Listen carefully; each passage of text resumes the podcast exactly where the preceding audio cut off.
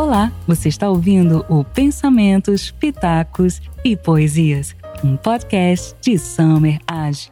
Nós vamos tratar hoje e receber hoje um dos maiores filósofos da história da humanidade. Desde já eu adianto aos senhores que não é fácil ler Nietzsche. Não é fácil, é uma leitura forte, pesada e que demanda enorme atenção. Nietzsche é para ser lido aos poucos, é para ser lido devagar, é para ser lido de modo extremamente reflexivo. Quem se apressa na leitura não entende, se entedia, desiste, para. É uma leitura difícil. Desde já, eu explico aos senhores que no Clube dos Pensadores muito provavelmente nós não leremos uma obra completa de Nietzsche. Nós poderemos ler textos, nós poderemos estudar uma aula, falar sobre Nietzsche, é, separar alguns textos para que vocês possam ler no Clube dos Pensadores, mas é, eu não vou, é, provavelmente eu não é, vou passar a leitura toda. Prestem atenção a partir de agora, porque esta é uma live que me parece é muito profunda. Algumas vezes na vida a gente a gente encontra pessoas perdidas. Pessoas que têm tudo, todas as facilidades do mundo, mas elas não saem do lugar. Pessoas que foram criadas em um ambiente doméstico saudável, que puderam estudar nas melhores escolas, que tiveram oportunidade de fazer intercâmbio em outro país, que é, puderam estudar outros idiomas, pessoas que tiveram inúmeras oportunidades e são desgostosas da vida, nunca terminam o que começam, nunca empreendem enorme esforço. São pessoas que encontram uma forma de lamentar o que acontece. E você começa a perceber que, para usar uma expressão do Nizango a dificuldade cria a solução. E a ausência de dificuldade cria a dificuldade. Não ter problemas é um problema. Não ter dificuldades é um obstáculo, é uma dificuldade. Veja você o que Nietzsche diz assim, diz aqui. Por que, eu pergunto a Nietzsche, Nietzsche, por que é, as pessoas, mesmo com toda a vitalidade, toda a possibilidade, elas é, meio que se prendem a uma filosofia de desânimo. E ele vai dizer assim: porque, note-se bem, foi precisamente nos anos da minha, da minha mais débil vitalidade que eu cessei de ser pessimista. A necessidade instintiva de restabelecer-me afastou-me da filosofia da miséria e do desânimo.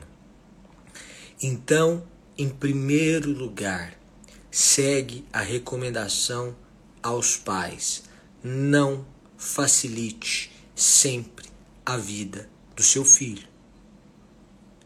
Você não não não ah, fazer não não é, permitir que ele se veja diante de um desafio faz com que ele não esteja preparado para qualquer um deles.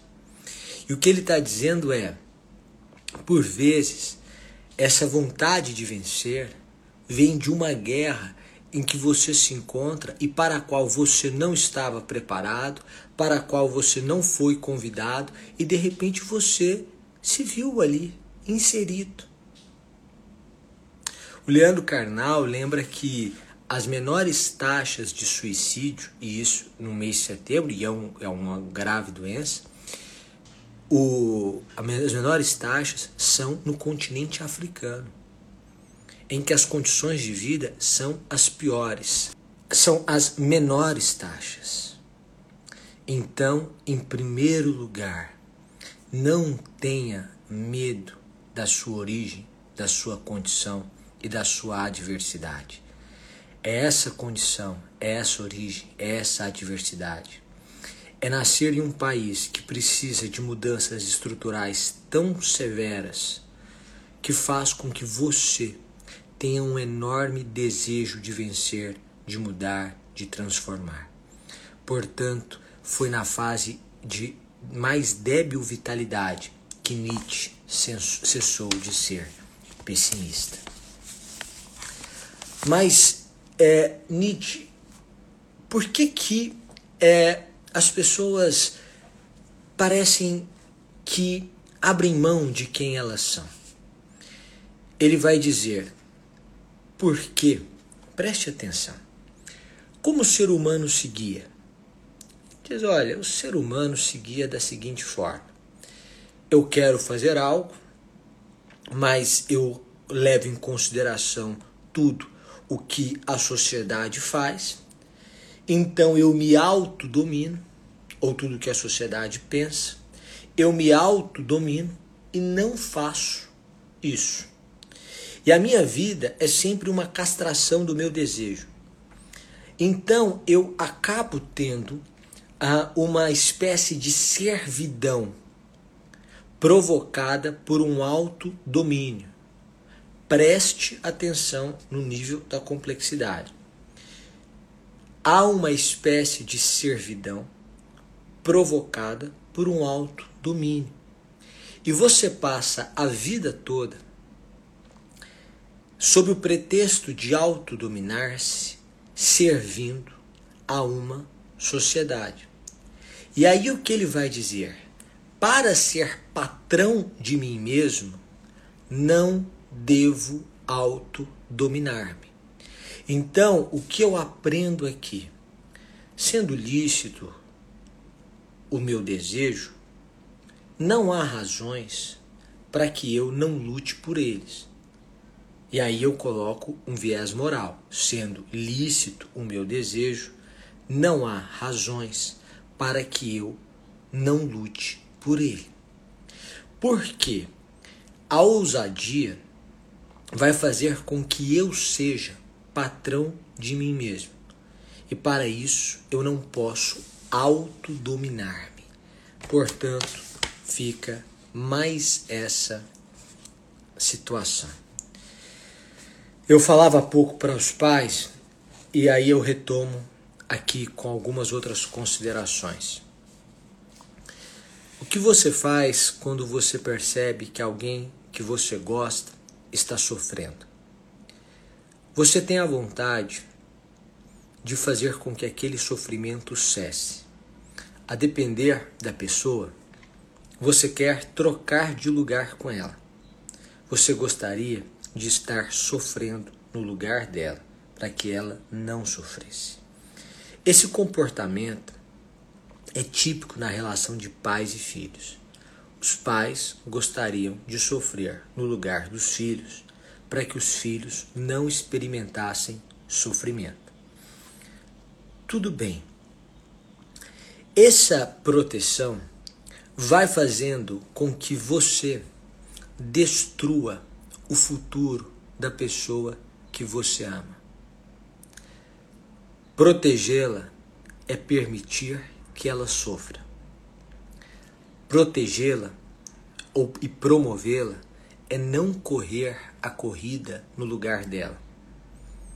Quem corre uma corrida e entrega a medalha para o filho, estraga o futuro do filho, que podia ser brilhante, mas não pode mais. Por quê? Porque as mãos piedosas destruíram o objeto da piedade ou destinatário da piedade. Veja o que Nietzsche diz. As mãos piedosas podem ter efeito demasiado desastroso sobre um grande destino, sobre feridas não cauterizadas, sobre o privilégio de se suportar uma grave culpa. Se quem você ama está ferido, se quem você ama neste momento experimenta uma grave culpa, permita que esta pessoa passe por esse sofrimento, que esta ferida se cicatrize, seja cicatrizada por completo, que esta grave culpa seja em tudo suportada por aquele indivíduo, que depois encontrará saída, encontrará perdão e se reinventará. Há milhares de pessoas que podiam ter um destino grandioso, um grande destino, para usar a expressão de Nietzsche. Mas as mãos piedosas das pessoas que o cercavam fizeram com que isso, ou esse, essa piedade, produzisse um efeito demasiado desastroso sobre aquele indivíduo. Então, não lute a luta do outro. Isto faz mal para o outro. Isto é a destruição do outro. Por mais que você ame o outro, amá-lo é deixá-lo viver a própria vida. A vida se encarrega de trazer sofrimentos para cada um. E não sofrer é um sofrimento. Não ter problema é um problema. Não ter desafios é um desafio.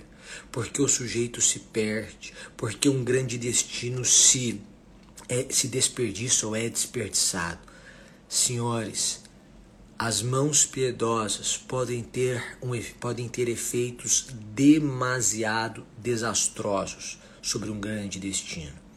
Portanto, não pais, mães, irmãos, irmãos mais velhos, maridos, mulheres, não, não destruam o grande destino de alguém, sob o pretexto de que você o está protegendo a sua proteção é um mal para essa pessoa que está começando a trilhar o seu destino. Nietzsche, às vezes nós sofremos e somos atacados quando somos atacados por alguém. Eu, particularmente, já experimentei isso diversas vezes. Expor-se é expor-se a críticas, a ataques e muitas vezes, e na maioria das vezes, os ataques não são proporcionais e muitas vezes não são verdadeiros. Então, algumas pessoas vão atacá-lo, isso é normal. Algumas pessoas vão ofendê-lo, vão injuriá-lo, vão é, é, destinar toda a violência possível contra você. E essa palavra de ataque, que acontece às vezes num, entre estranhos, mas acontece às vezes na família, faz com que você sinta, sinta algo dentro de si. E Nietzsche vai dizer: não se cale. Isso que está dentro de você precisa ser colocado para fora. Quem cala sofre do estômago. Há um mal que fica dentro do indivíduo. Fazendo uma releitura de Nietzsche, eu penso que você precisa canalizar esse sentimento e destiná-lo para algo produtivo e maior. Então, você precisa desenvolver uma habilidade de transformar o seu contra-ataque em algo positivo maior do que era eu não vou e pretendo não não devolver, não atacar aquela pessoa, porque atacar aquela pessoa diretamente pode fazer com que eu deflagre uma guerra contra essa pessoa e ela pode, quando dois gigantes brigam, os dois saem machucados. Mas o engano dela é provocar esse sentimento quando você é capaz de fazer com que isso seja transformado em uma potência de agir muito maior. Muito maior. É mais ou menos a ideia do indivíduo que ouviu de alguém que ele jamais seria capaz de correr e então ele corre uma maratona a partir dali que ele jamais seria aprovado, então ele é aprovado em diversos concursos, que ele jamais construiria uma empresa e então ele constrói uma grande empresa. Quando alguém ataca, você pode ofendê-lo de volta. Você pode dizer que ele também não é capaz, que você é capaz, que ele não sabe de nada. Mas você pode simplesmente pegar aquele sentimento e dizer: Eu vou, a partir desta ofensa, construir algo muito mais relevante do que eu construiria. Veja o que Nietzsche diz. Parece-me também que a palavra, que a carta mais descortês seja ainda mais cortês e delicada do que nada se responder. Quem cala falha sempre em finura e gentileza de ânimo. O calar é um pretexto.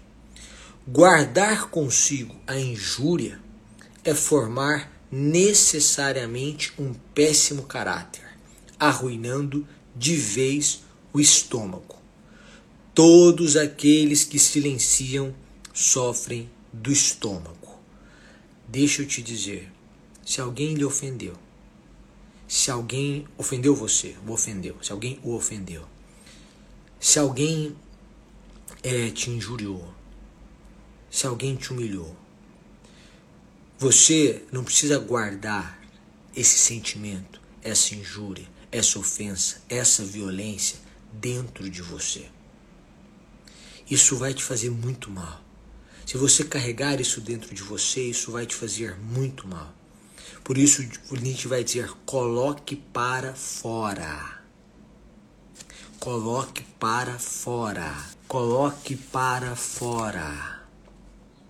E aí o que eu estou dizendo para você, coloque para fora de uma forma inteligente, construindo algo relevante, muito maior do que o que você construiria. Certo? Certo.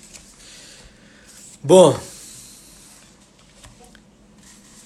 o, ressentimento é uma coisa proibida por excelência a todo doente, o Nietzsche vai falar. O ressentimento destrói a pessoa. E ele vai dizer que o rancor, o desejo de vingança, eles derivam da fraqueza humana.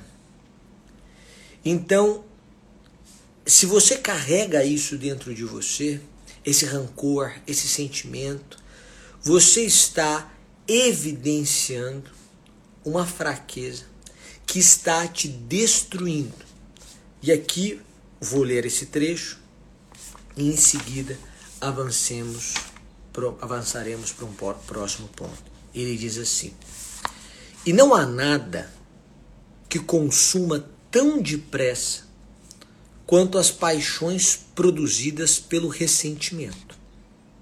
A ira, a susceptibilidade mórbida, a impotência em vingar-se, o desejo, a sede de vingança, o envenenamento de qualquer, institu de qualquer intuição.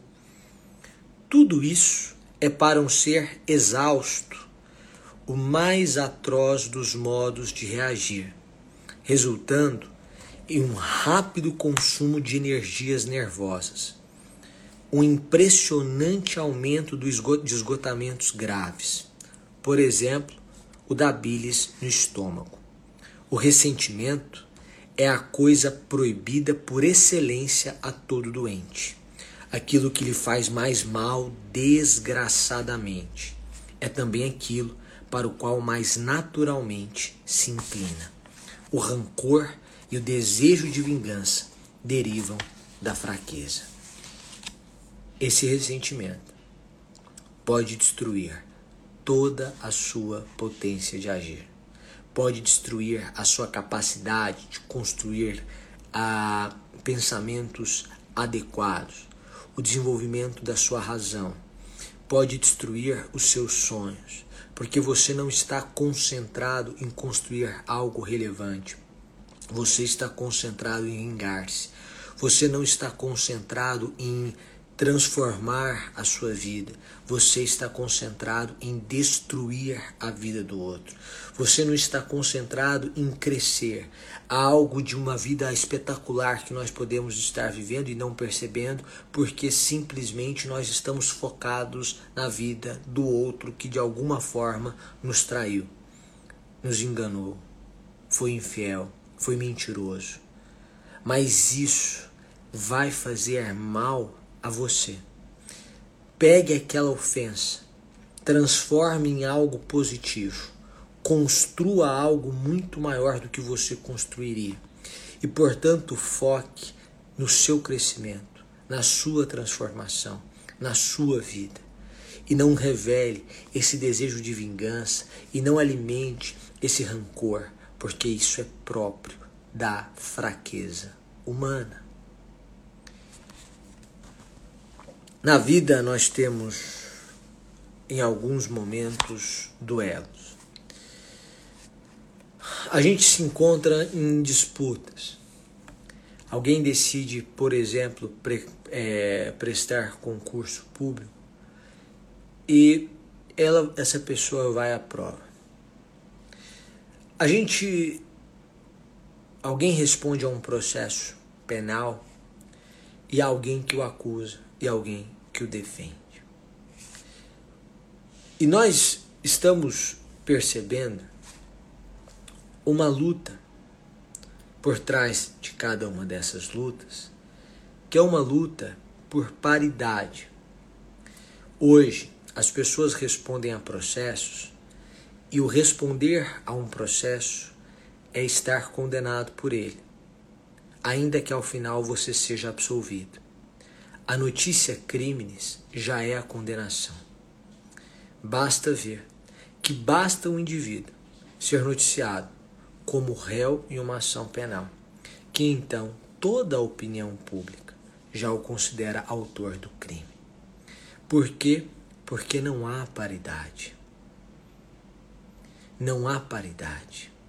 Não há paridade entre condenar e absolver. Portanto, Nietzsche dirá: o duelo não é leal. Para usar uma expressão de Nietzsche, paridade de condições é essa a premissa de todo duelo feito lealmente. É preciso que o duelo seja leal. E aqui nós precisamos, na vida, permitir que haja paridade de condições. Se eu permito que alguém faça uma prova em cinco horas e exijo que a outra pessoa faça uma prova, então se eu peço para alguém fazer a prova em duas horas, não há, não há, não há paridade. Se você cobra de alguém algo que você não cobra de si mesmo, não há paridade, não há lealdade não é honesto. E isso nós aprendemos com Nietzsche. A cada encontro você deixa um pouco de você e leva um pouco da pessoa. A cada encontro, a cada ir e vir, você se encontra, você se percebe, você é, desenvolve as suas características e adquire outras. Isso é verdade. Mas veja, à medida que a gente vai o tempo todo convivendo com outras pessoas, me parece que a gente se perde um pouco de quem nós somos. Simone de Beauvoir vai falar isso. E aí Nietzsche vai falar: olha, é, Simone diz: olha, a solidão de, em doses moderadas tem seus encantos e suas virtudes, né? E Nietzsche vai dizer: olha, eu preciso da solidão para me curar, para tornar-me quem eu fui, tornar a ser o que fui, para respirar uma atmosfera mais livre, leve, forte. Bill Gates, é, de tempos em tempos, tira uma semana que ele chama de Think Week, uma semana para pensar, que ele vai sozinho com um milhão de livros, ele carrega uma sacola com vários livros, isso está num, numa série da Netflix, e ele vai para um hotel ou para uma casa de, de um sítio que ele tem, não sei se é um hotel, se é um sítio que ele tem, enfim, e fica lá o tempo inteiro. Uma semana, lendo e pensando, lendo e pensando. A gente, quando vive uma vida numa correria, a gente não sabe exatamente uh, o que a gente quer, quem nós somos. E nós vamos tomando decisões precipitadas, equivocadas, impulsivas uh, e não sabe. Eu recomendo a todas as pessoas que de, de tempos em tempos tire um tempo para si. Não precisa ser uma semana. Mas se você puder tirar três dias, olha, esse fim de semana, olha, eu lá no trabalho eu vou eu pedir eu, quarta, quinta e sexta. Então na quarta eu saio do trabalho, vou para um hotel, fico quarta, quinta e sexta, no sábado de manhã eu volto para ficar pensando, refletindo, descobrindo quem eu sou. As melhores ideias que eu já tive foram em momentos assim, na estrada ou no avião, pensando, pensando a vida. Por quê? Porque proibido de tocar no celular, você passa a pensar. São ótimas ideias. É caminhando. Vou fazer uma caminhada. Na corrida não, mas na caminhada você reflete. E à medida que você vai refletindo, pensando na vida, à medida que você faz isso, tira três dias, à medida que você você vai tendo ideias maravilhosas, você vai se percebendo, se encontrando. Veja o que Nietzsche diz. Mas eu tenho necessidade de solidão. Isto é, de curar-me, de tornar a ser o que fui, de respirar uma atmosfera livre, leve, forte. Por que, que um livro muda a sua vida? Porque quando você lê isso, você tem uma ideia e você diz: Eu vou tirar três dias para mim. E nesses três dias que você tira, você se encontra, você tem ótimas ideias e a sua vida é transformada a partir daí. O livro não muda o mundo, para usar Mário Quintana. Quem muda o mundo são as pessoas. Os livros só mudam as pessoas. Samir, eu tenho, eu penso, eu penso que é, eu posso morar onde eu quiser. Hoje a tecnologia nos, nos ajuda muito nisso. Eu digo a vocês que depende do que você quer fazer, depende do seu senso de missão, depende do, do que você pretende. Porque, na verdade, é, a depender da finalidade, da missão que o sujeito tem, a sua liberdade de escolha é menor. É menor. E Nietzsche vai dizer isso. Ele diz assim: ninguém é dono de viver onde lhe apraz. E para quem possui um grave escopo, uma grave finalidade a atingir, a escolha é realmente, na sua faculdade, muito limitada. E aí ele vai dizer: o clima, o ambiente te faz. Não se engane. Se eu colocar você no Japão hoje e daqui a 10 anos eu for te visitar, você terá incorporado diversos hábitos dos japoneses. Se eu colocá-lo em Harvard agora e daqui a 10 anos voltar para lá, você terá incorporado hábitos dos estudantes de Harvard.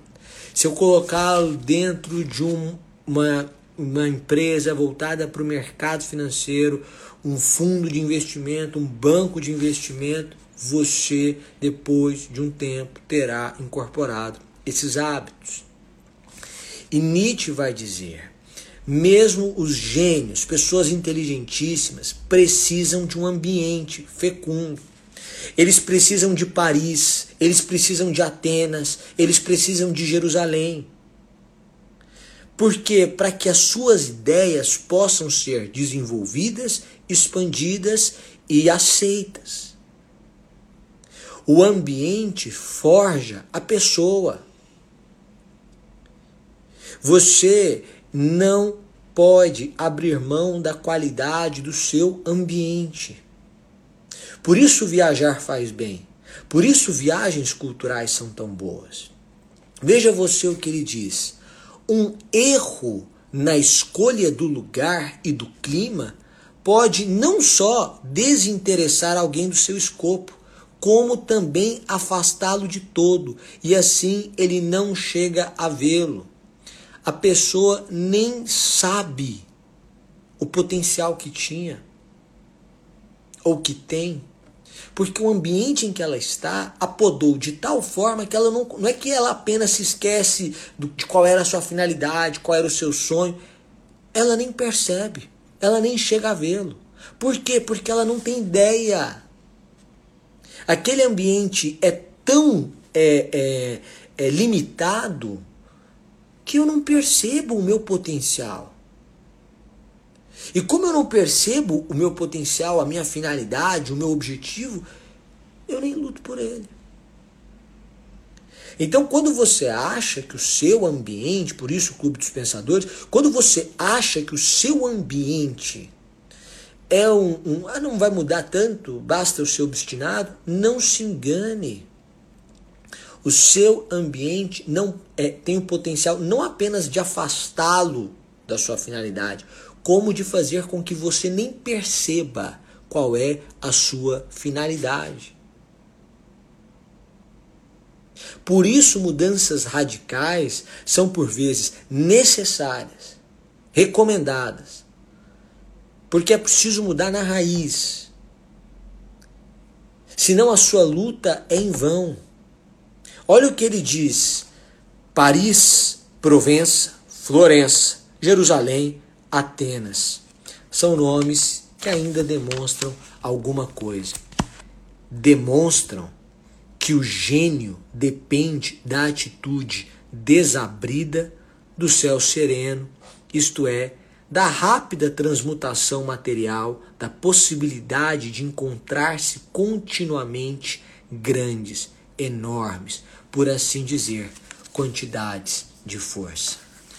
Então, às vezes você precisa de Atenas, de Jerusalém, de Paris, de Florença, de Provença, enfim, das cidades que de Nova York, de São Paulo, de Brasília, desse mundo digital e, e, e, e que não seja o tóxico. Então você precisa escolher o ambiente em que você está.